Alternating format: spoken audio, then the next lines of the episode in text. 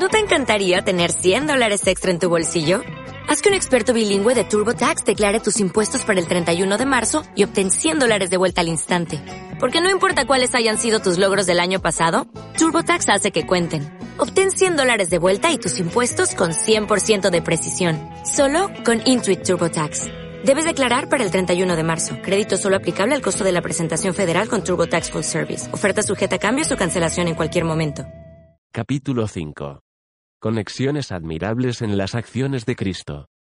El apóstol Juan creyó que se volvía para ver al león de la tribu de Judá, pero en su lugar. Vio, un cordero como si hubiese sido sacrificado. En este sermón hemos estado reflexionando sobre lo que estos dos animales representan y que nos enseñan sobre Cristo. Ahora, nos movemos a considerar el segundo gran punto del mensaje como esta conexión admirable de las cualidades de excelencia aparecen en las acciones de Cristo. En el punto anterior, vimos cómo las cualidades de excelencia de Cristo convergen en su persona. Esto es, Él es ambos el león y el cordero como parte de su naturaleza misma. Los tipos de cualidades que estos dos animales poseen son muy diferentes unas de las otras.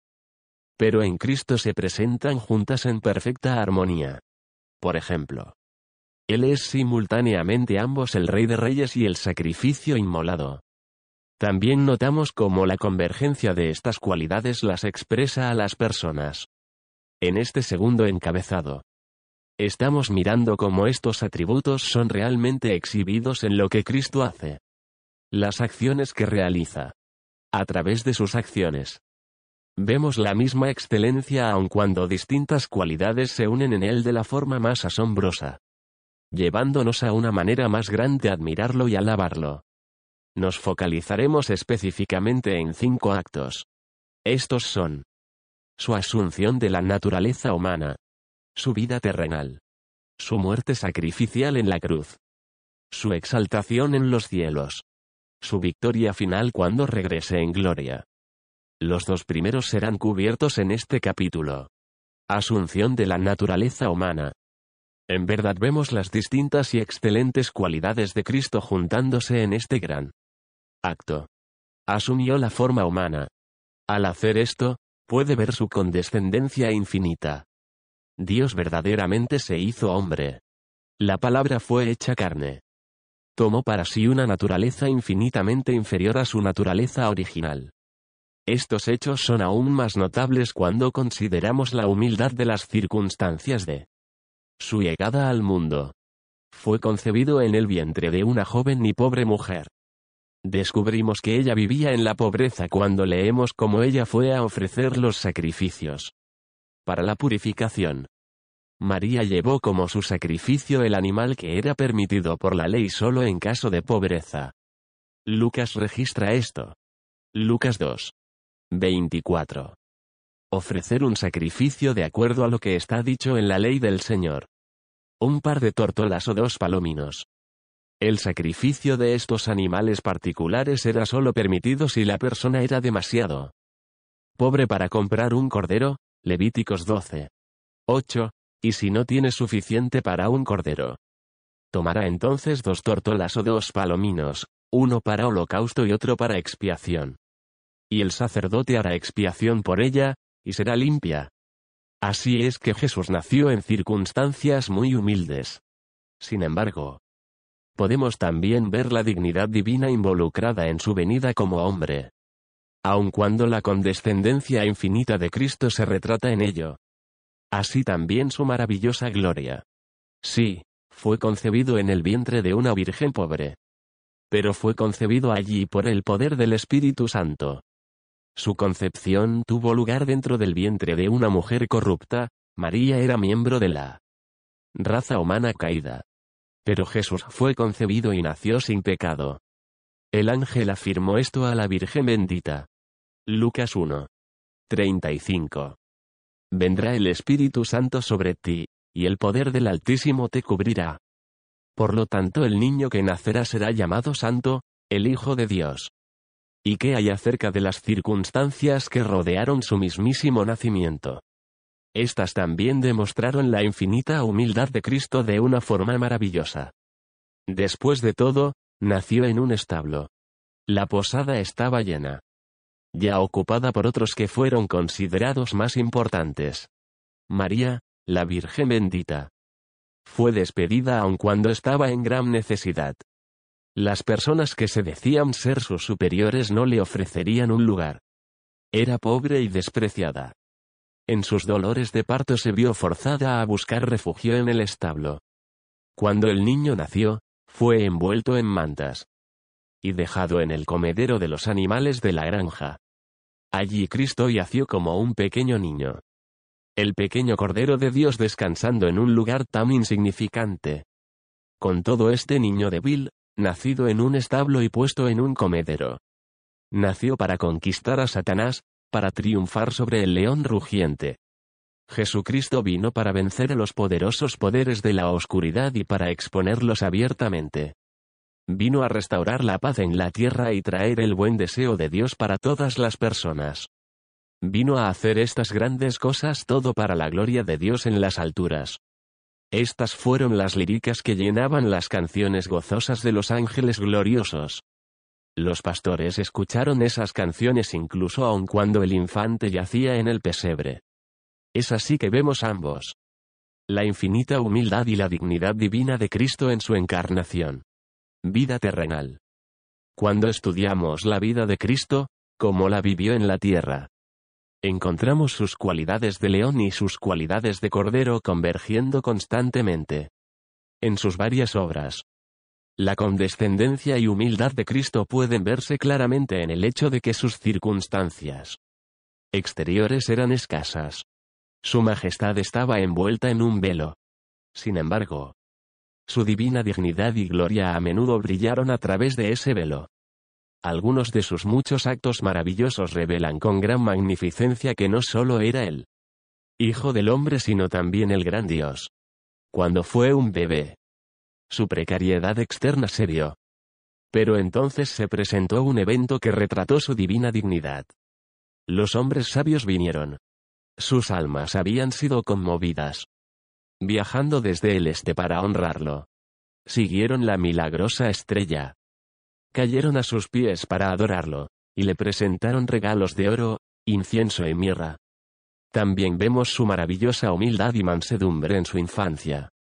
Se puso gustosamente bajo la autoridad de su madre y de su padre terrenal. Este era el cuadro de Cristo como el Cordero.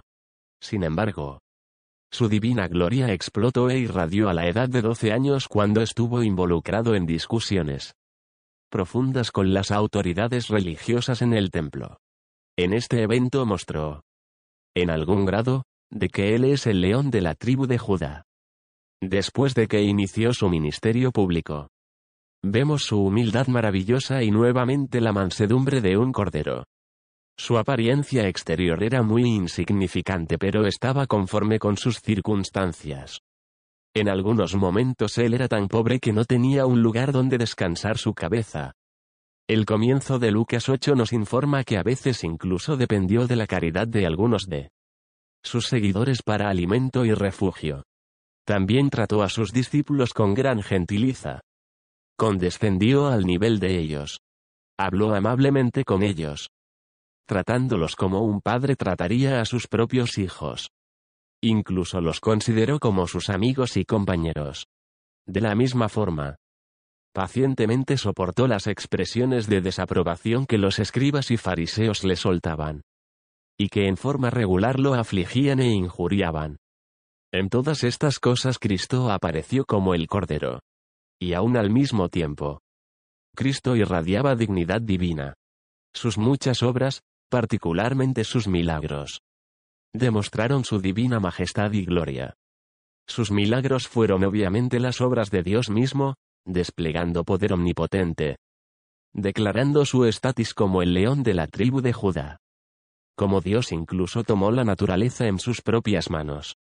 Podía maravillosa y milagrosamente detener las operaciones normales y cambiar su curso como le placiera.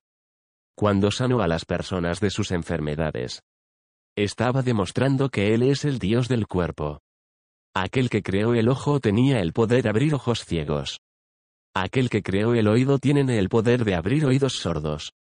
Aquel que creó las piernas tiene el poder de hacer piernas rengas caminar. Muertos fueron incluso resucitados por su mandato.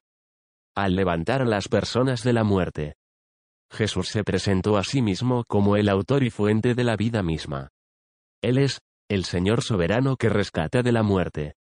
Cuando Jesús caminó sobre las aguas en medio de una tormenta, a pesar que las olas estaban alborotadas, se mostraba a sí mismo como el Dios revelado en Job 9.8, quien, pisoteó las olas del mar.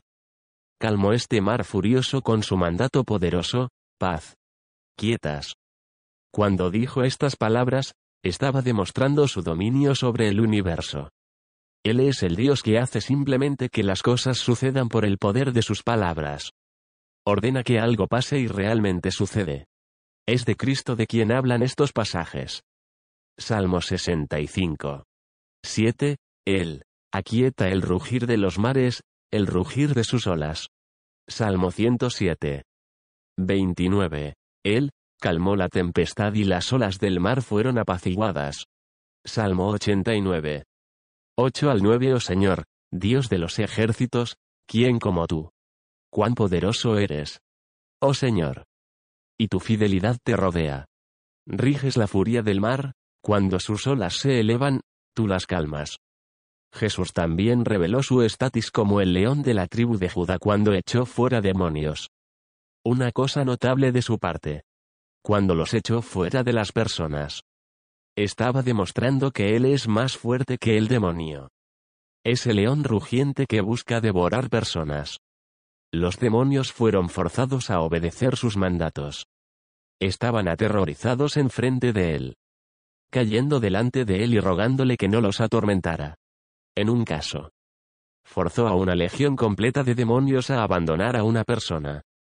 Solo habló su poderosa palabra y ellos abandonaron su antigua habitación. No pudieron ni siquiera entrar en el hato de cerdos sin su autorización. Cristo también actuó como el león cuando reveló los secretos pensamientos de las personas. En varios recuentos bíblicos lo vemos describiendo esos pensamientos demostrando su omnisciencia. Se estaba mostrando a sí mismo como el Dios del que se habla en Amo 4. 13. ¿Quién? Declara al hombre lo que son sus pensamientos. Es así que incluso en medio de la precariedad, la apariencia externa y la humillación de Cristo. Su gloria divina es vista claramente en sus milagros. El apóstol Juan nos recuerda de esto. Juan 2. 11. Esta, la primera de sus señales.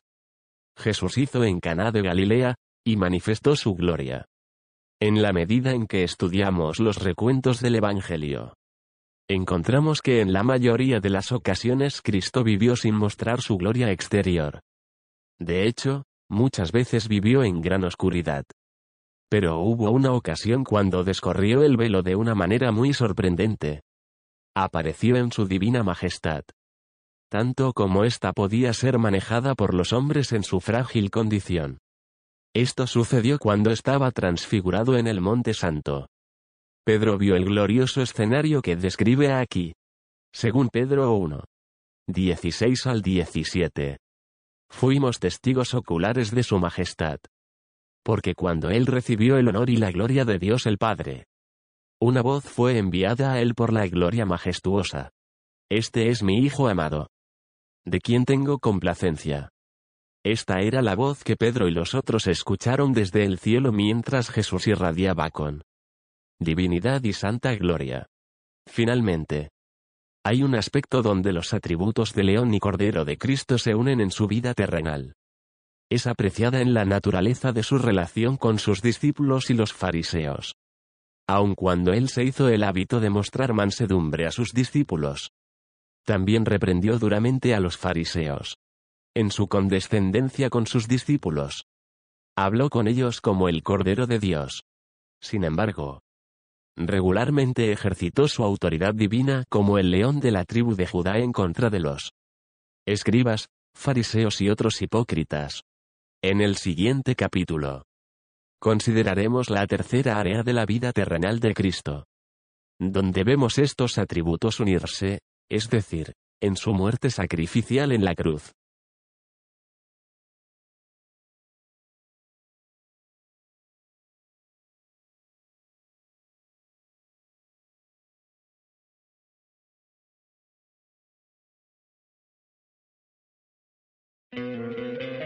¿No te encantaría tener 100 dólares extra en tu bolsillo?